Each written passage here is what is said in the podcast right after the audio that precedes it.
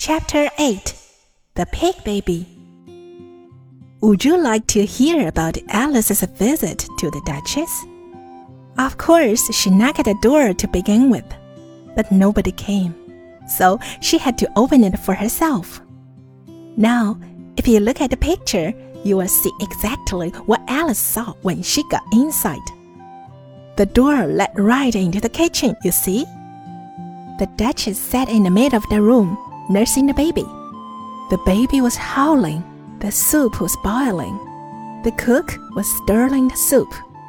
The cat, it was a Cheshire cat, was grinning, as Cheshire cats always do.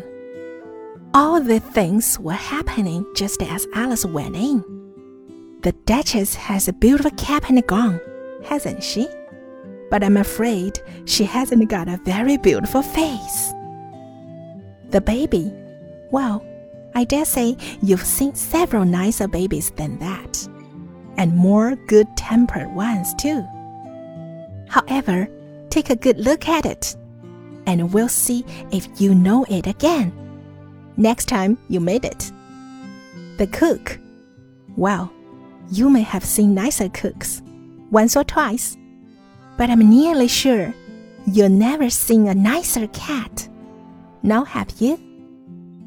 Wouldn't you like to have a cat of your own, just like that one, with lovely green eyes and smiling so sweetly?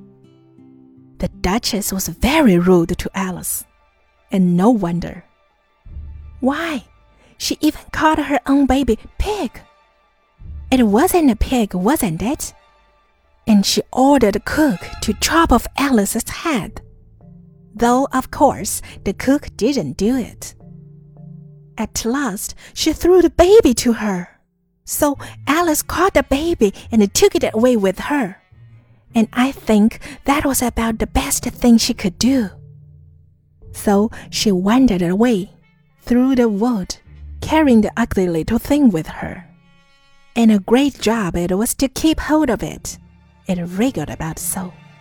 But at last, she found out that the proper way was to keep tight hold of its left foot and its right ear. Don't you try to hold on a baby like that, my child.